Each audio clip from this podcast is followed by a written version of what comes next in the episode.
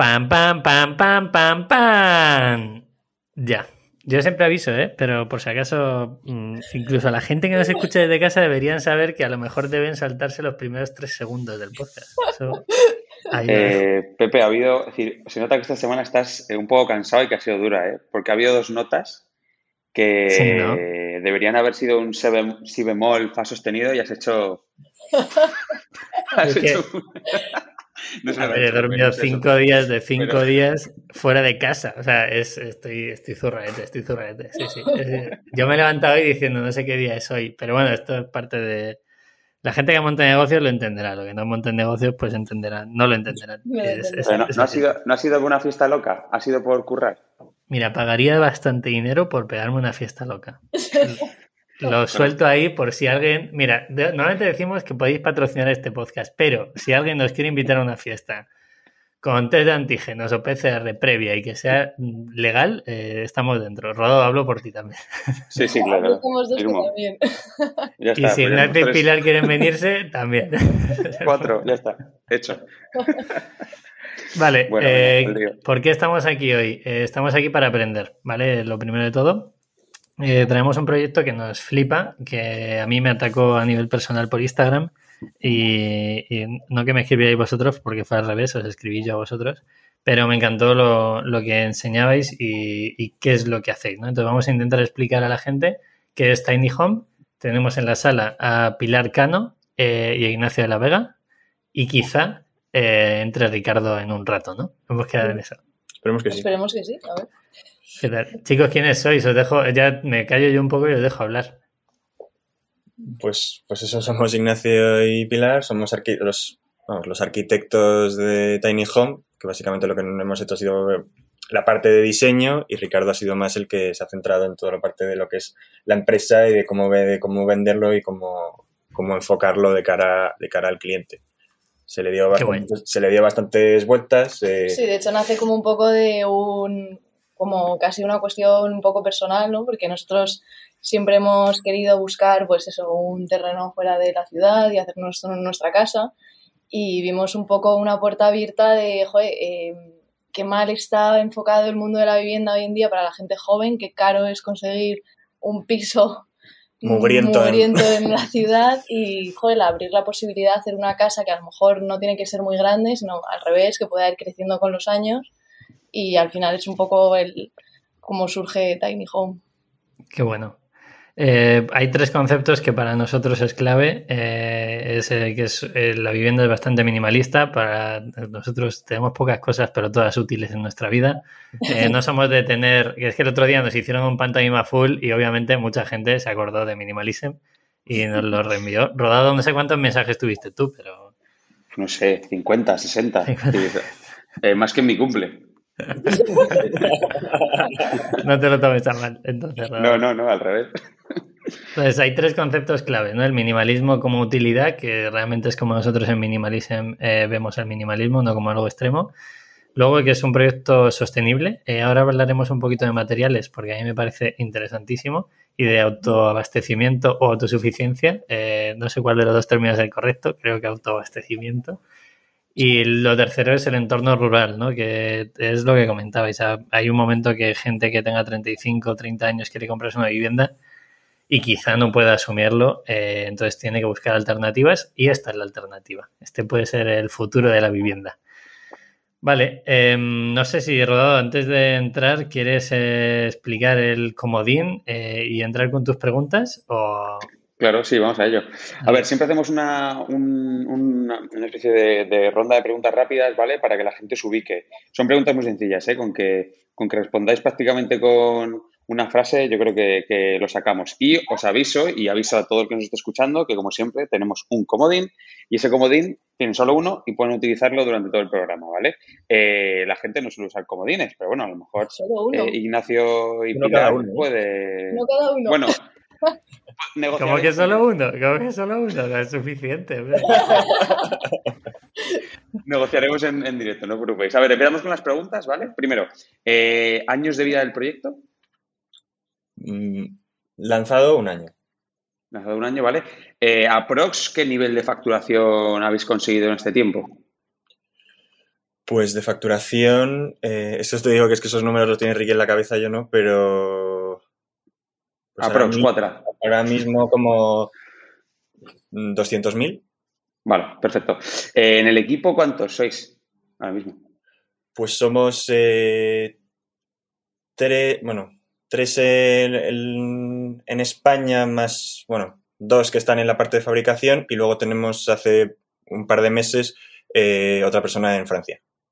Vale, perfecto. Eh, ¿Habéis levantado inversión propia, externa? ¿Habéis empezado con vuestros ahorros? Esa parte de cómo habéis empezado económicamente, ¿tenéis algún inversor? No, empezamos con ahorros y muy poco. La inversión fue muy poca, la, web la hicimos nosotros. O sea, fue mucho, mucho. Mucho trabajo previo, pero vamos, de inversión económica muy poca. O sea, se ha ido alimentando solo prácticamente. Vale, eh, entonces sois rentables, ¿no? Por, lo que me contáis. Vale, perfecto. Bueno, pues estas son como las cuatro, cinco, seis preguntas que hacemos siempre para que la gente se ubique. Y Pepe va a empezar con, con la gran pregunta. Pepe, te dejo a ti. Eh, bueno, la voy a derivar directamente a ellos. Chicos, si tuvierais que explicar qué es Tiny Home, ¿qué es Tiny Home? Explicarlo, es el típico speech que tendréis que hacer 100.000 veces, pues este es el momento Bueno, es la solución al, proceso tan largo y complicado que es tener tu propia casa en, el campo, eh, quitando todos los inconvenientes de, tiempos, de incertidumbre, de, malas experiencias climatológicas y... Sí. ¿Qué tiempo tenéis para que la gente ubique un poco más el proyecto? Eh, ¿Cuánto se tarda en montar una vivienda de este estilo? Porque hay tres tipos de vivienda, ¿no? Hay una vivienda un poquito más pequeña, otra de unos 35-40 metros. Y luego una que es eh, modular, que podéis hacer, que cada uno puede hacer lo que quiera en función de lo que le apetezca, si no me, si no me equivoco. de esta forma, voy a dejar la web porque a mí me flipa la parte de personalización. Es como cuando, no sé si alguien ha intentado comprarse un mini hace años, a mí me gustan los minis, entonces es, más, es, un ejemplo. Nunca me compraron un coche a corto plazo, pero eh, me gusta la, la personalización y, por ejemplo, la de 34 metros cuadrados mola mucho como cuando vas metiendo cocina, baño y todos los, estamentos, por así decirlo, de la vivienda, se va modificando, ¿no?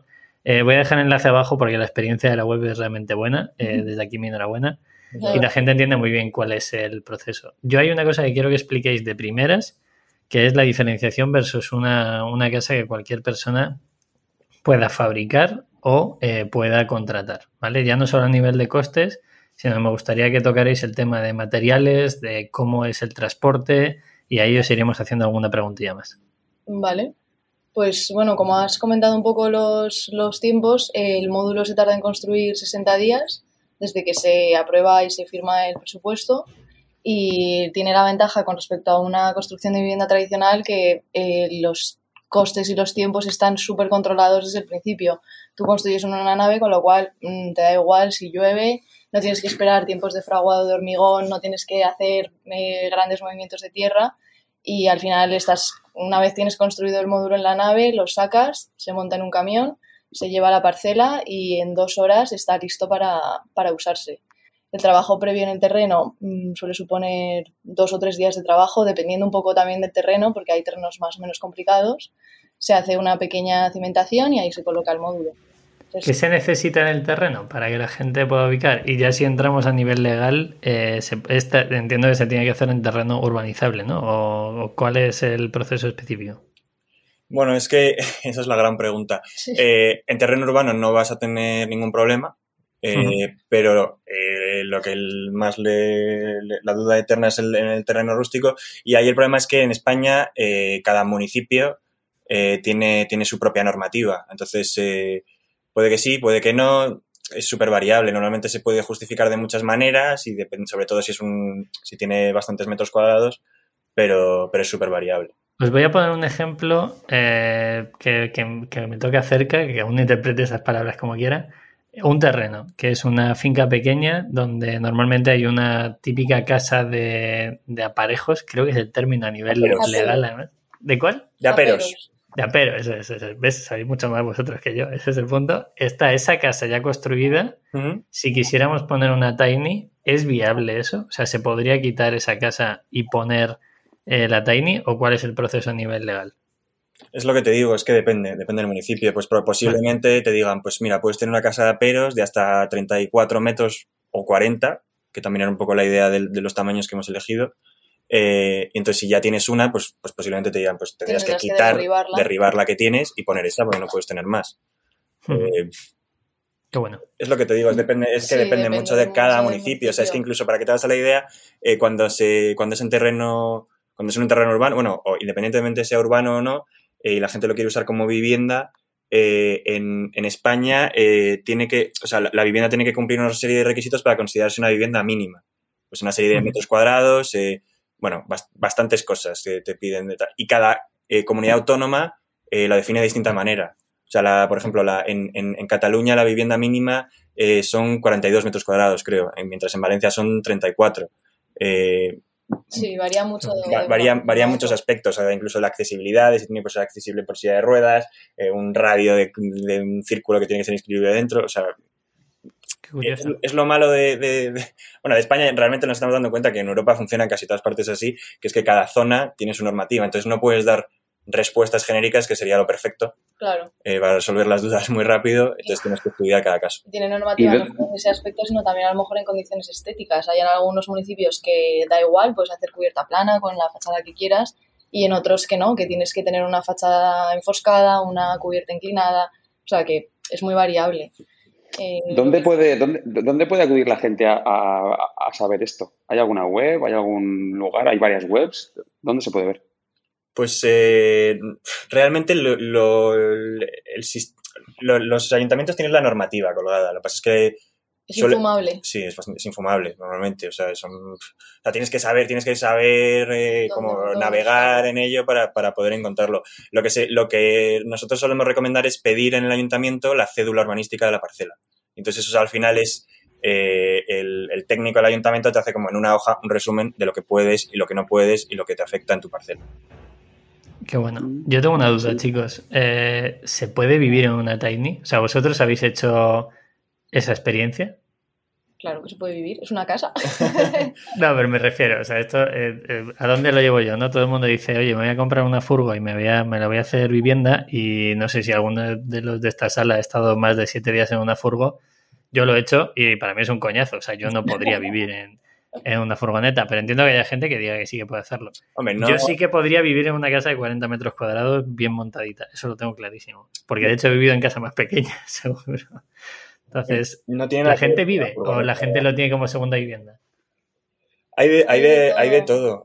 para, eh, me parece importante lo que dices de la furgoneta o la caravana porque al principio nuestra idea era que fuese una mobile home, como se entiende, ¿no? Con ruedas y, y eso al final limitaba mucho por el ancho, ¿no? Para poder llevar un remolque en carretera que te llevaba a eso, a una caravana. Y al final nos dimos cuenta de, mm, nosotros no, yo no viviría en una caravana, eh, no podemos competir con las caravanas que, llevan, están muy estudiadas, están, está súper optimizada y tal para lo que es. Y entonces decimos, vamos a hacer un poco más ancho, que tenga que estar transportado por camión, pero que, es, que al final eh, es otra cosa. O sea, tienes un baño completo, o sea, que es un baño que podrías tener una en tu casa perfectamente, tienes una cocina pequeña pero, pero muy bien equipada, tienes una cama de, eh, matrimonio, eh, tienes una pequeña zona de estar, o sea, es otra, es otra cosa. Yo tengo una duda, chicos, y estoy viendo que ha llegado Ricardo. Ricardo, bienvenido. Es que yo estoy a los mandos y veo, veo quién entra, quién no entra, qué pasa. Ricardo, bienvenido. ¿Qué tal? Eh, chicos, una duda. ¿Es seguro a nivel de eh, yo me, vuelvo al ejemplo de antes, ¿no? Tengo un terreno y en ese terreno planto la Tiny. Eh, esa Tiny es fácil que la puedan abrir, que haya algún tipo de rotura en cristales, etcétera, o realmente es una vivienda segura además de ser sostenible. Sí, es completamente segura. O sea, los acabados son. O sea, la estructura es. Bueno, de hecho, la estructura está sobredimensionada por el tema del transporte. O sea, al final es más robusta de lo que necesitaría para una vivienda normal porque tiene que, tiene que no, o sea, en, el transporte y sobre todo cuando está en la grúa y que pueda haber viento y tal, que no se deforme lo más mínimo. Eh, luego, aparte de eso, pues los vidrios son de seguridad y, luego sí que es verdad que mucha gente lo que pide es que tenga algún tipo de contraventana o algo así para poder dejarla completamente cerrada si se van. Qué bueno. Oye, tengo, tengo, yo, tengo yo aquí una, una duda muy personal que es eh, ¿qué, precio medio tienen estas, estas casas, estas casitas, estas cosas tan bonitas y cuántas habéis vendido desde que estáis vivos. A ver, Ricky, entra tú. He hecho, he esperado hacer esta pregunta que llegases, ¿eh? ¿Te has fijado? En la Eh. eh, me ha pillado un poco por sorpresa el, el inicio temprano de- de- del podcast. No te preocupes. Eh, eh, vale, sí, y ahora empezamos fuerte con esta pregunta.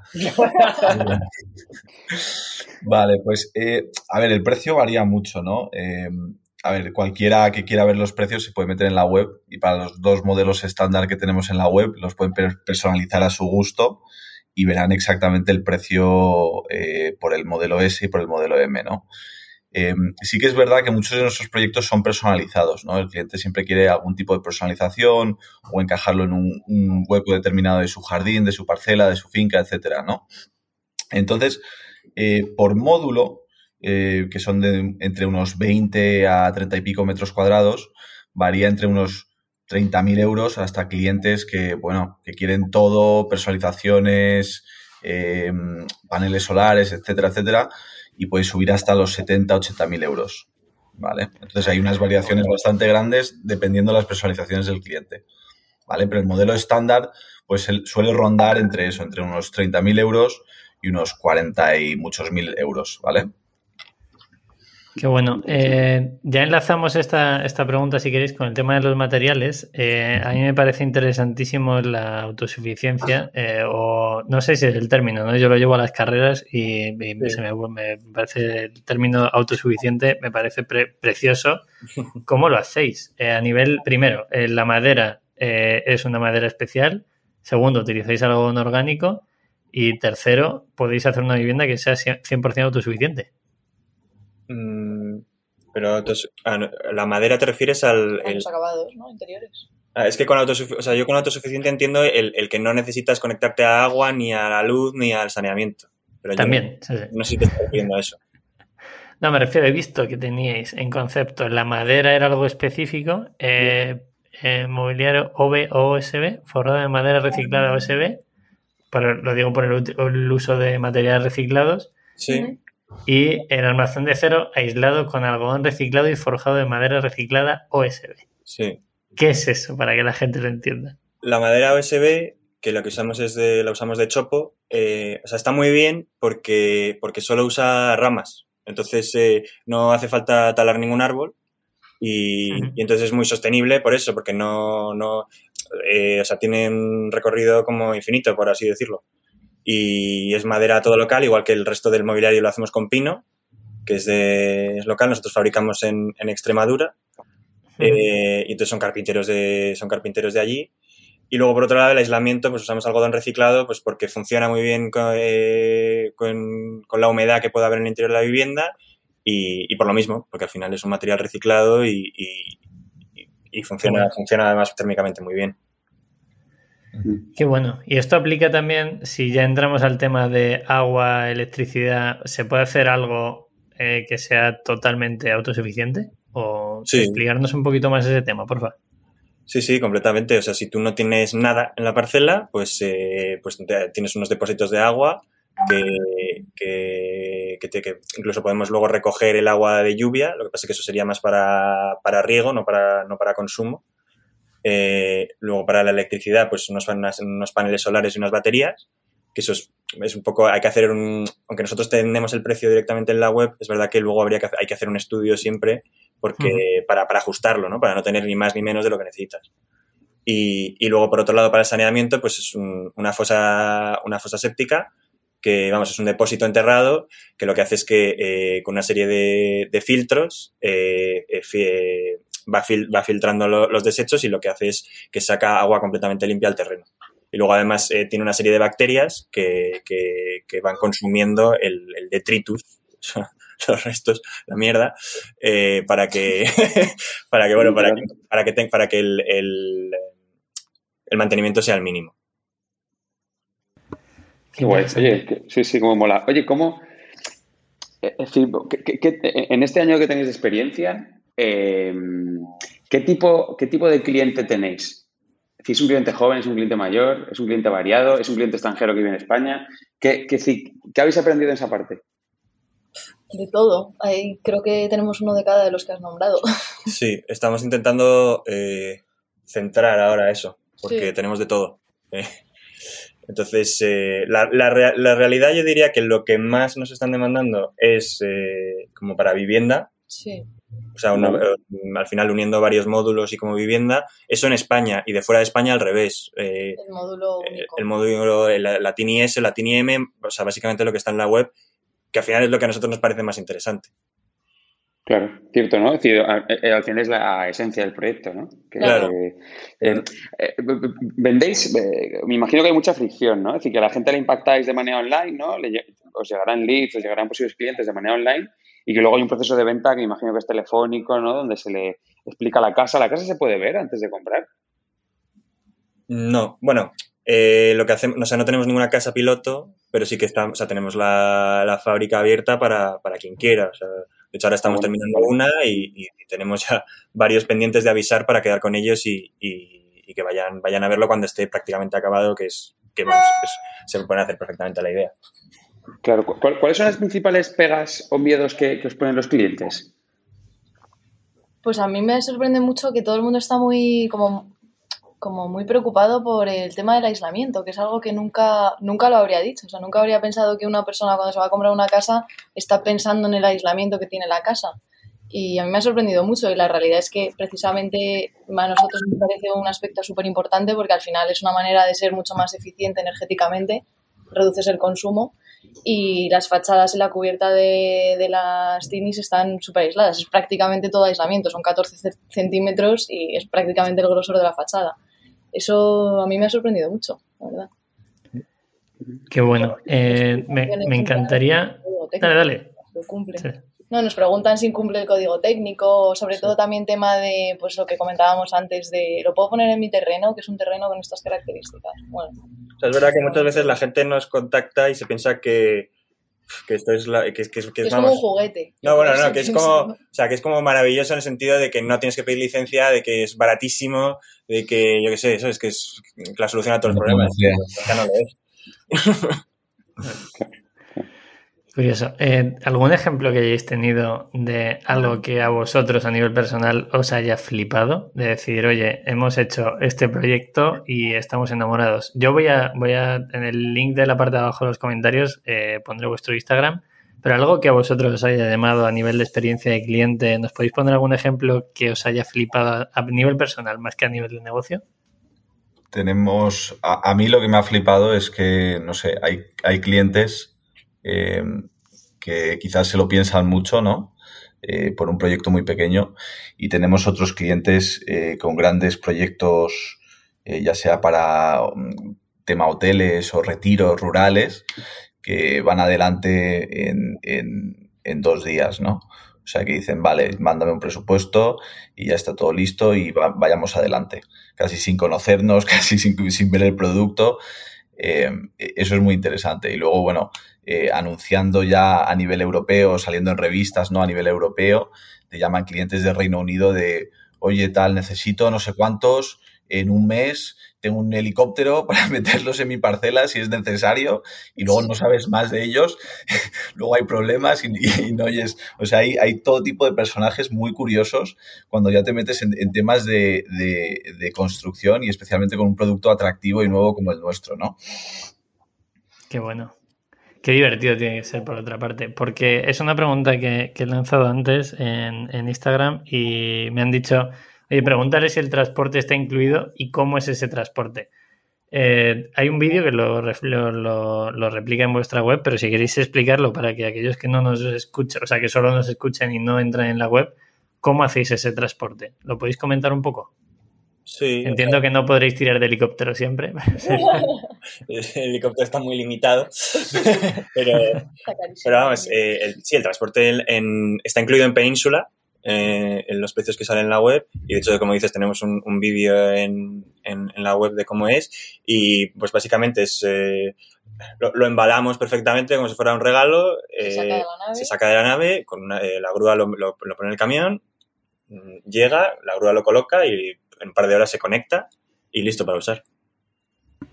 Qué bueno. o sea, a mí me parece complicado la logística vendiendo calzoncillos, camisetas y sudaderas. Yo no quiero saber. Esto es otro nivel, sí, sí. Es otro puto nivel. Es, muy loco, es muy loco. Oye, ¿qué es lo más complicado de este negocio? ¿Qué es lo que ahora mismo decís? Jo, es que este tema me... Uf, es una barrera muy alta. ¿Qué- qué- lo, lo más complejo. Yo, yo creo que el, el precio, o sea, fijar precios en, en el sector de la construcción con constructores eh, que son industrias poco profesionalizadas es un tema muy complicado. O sea, nosotros ofrecer un precio cerrado en lo que tenemos en la web, eh, cuando hay fluctuaciones de materias primas, eh, luego tienes que lidiar pues con eso, carpinterías, constructores, etcétera, etcétera. Yo creo que es muy difícil, o sea, es un sector muy difícil.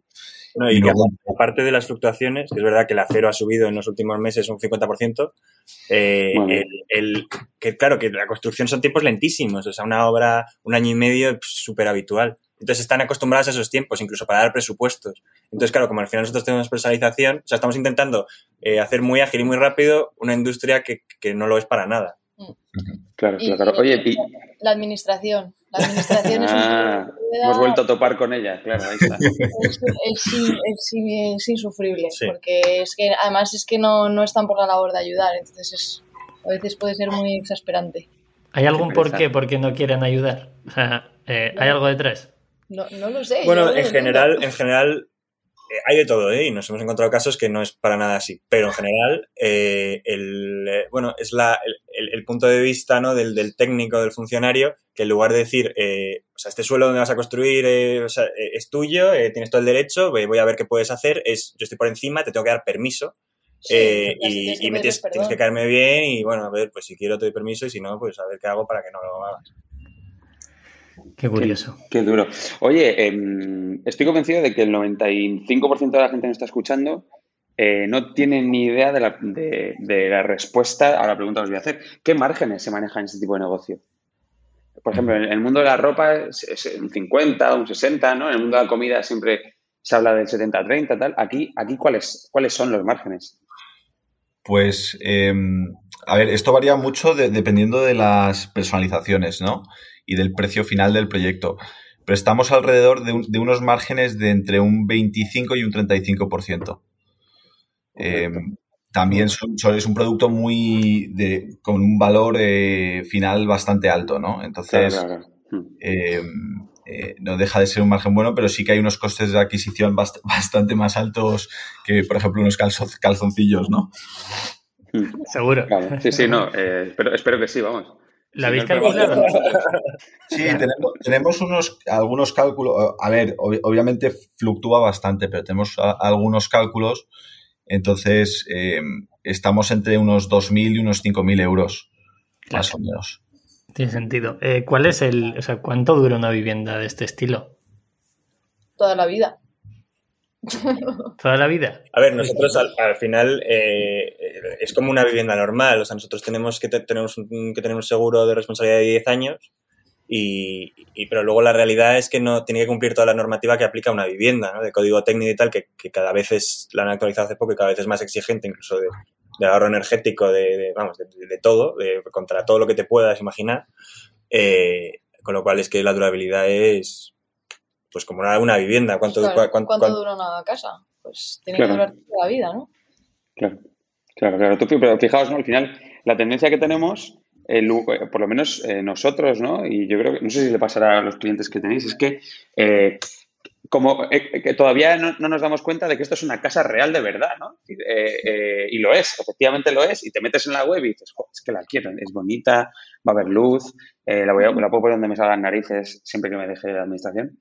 Eh, y, y- pero esto es un tema de, de- de España. Es decir, fuera de España, ¿cuál es el mercado líder de esto?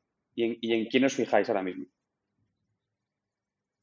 Yo creo que el, que el mercado líder en cuanto a esto es eh, Estados Unidos, eh, pero el, diseño de los productos que vemos en Estados Unidos está, a ver, pensamos que por debajo del nuestro. De hecho, mucha gente de Estados Unidos nos llama y nos dice, bueno, querem- quiero esto porque me gusta mucho vuestro diseño, o sea, tráemelo a Estados Unidos. Y ahí, bueno, tienes el problema del transporte, ¿no?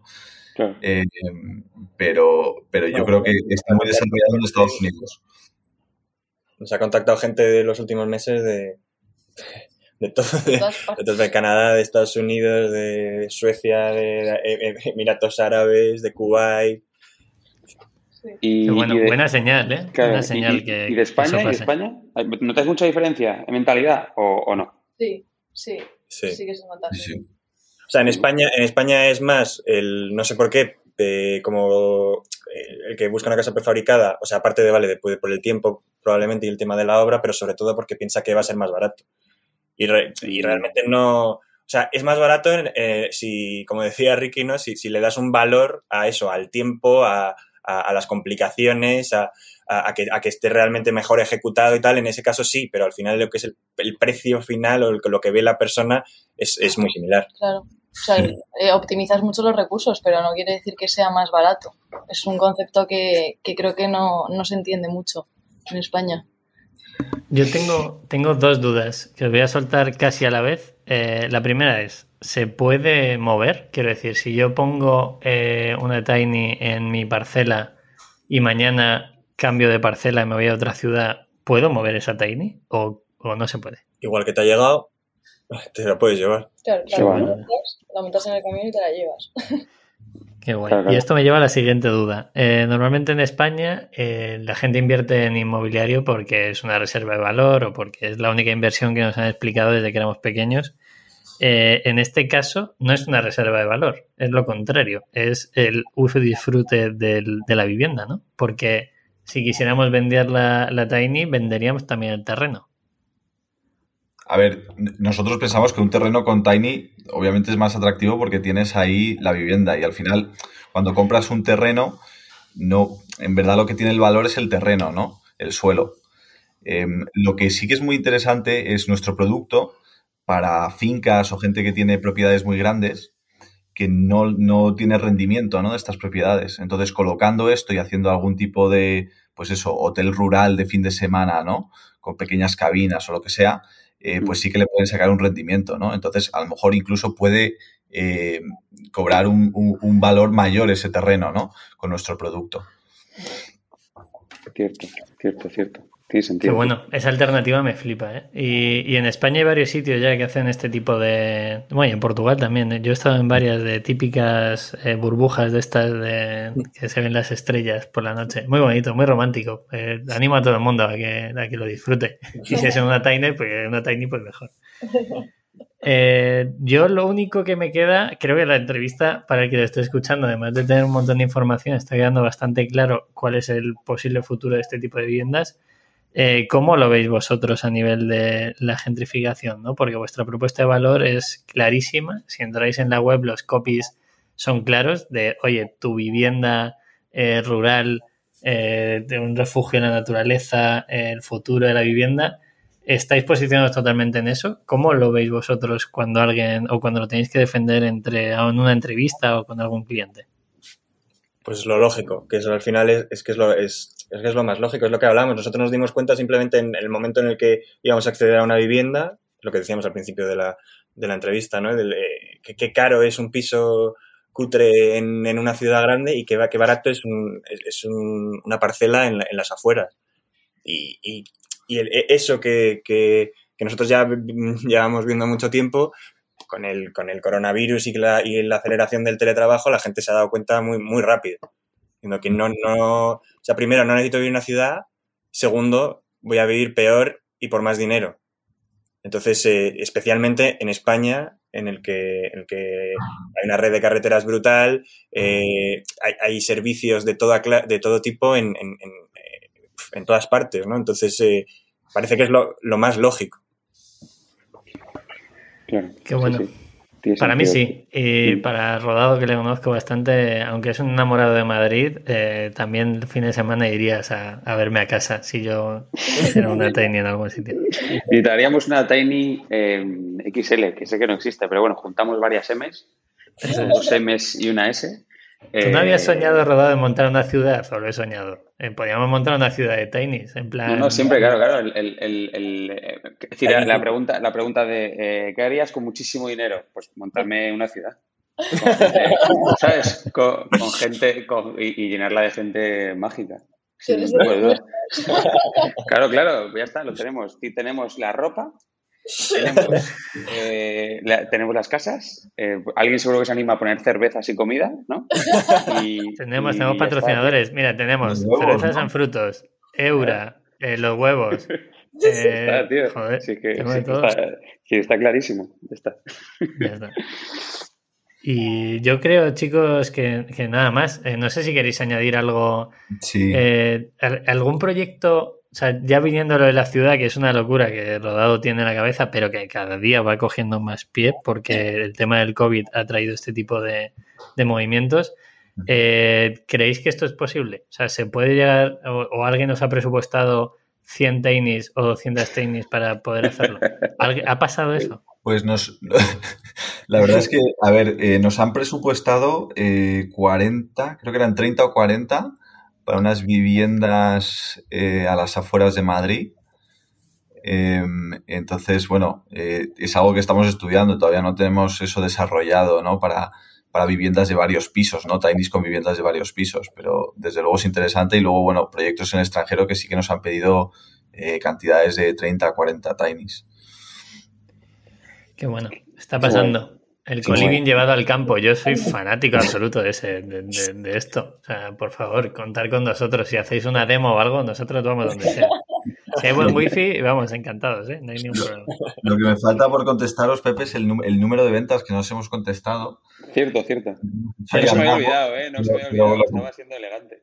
Era el comodín, es que Ricardo, tú que has llegado unos minutos tarde, hay un comodín, entonces tú a lo mejor lo puedes utilizar, pero yo prefiero no, no, tenemos, tenemos los números, o sea, el, el, año pasado que empezamos durante la pandemia hasta finales de año, tuvimos dos Tinies. Bueno, una era un proto, era un, una era un proyecto que, que, el primer proyecto que tuvimos, ¿no? Que no, no es precisamente lo que tenemos ahora en la web, pero es una ampliación de una casa con un módulo tipo Tiny.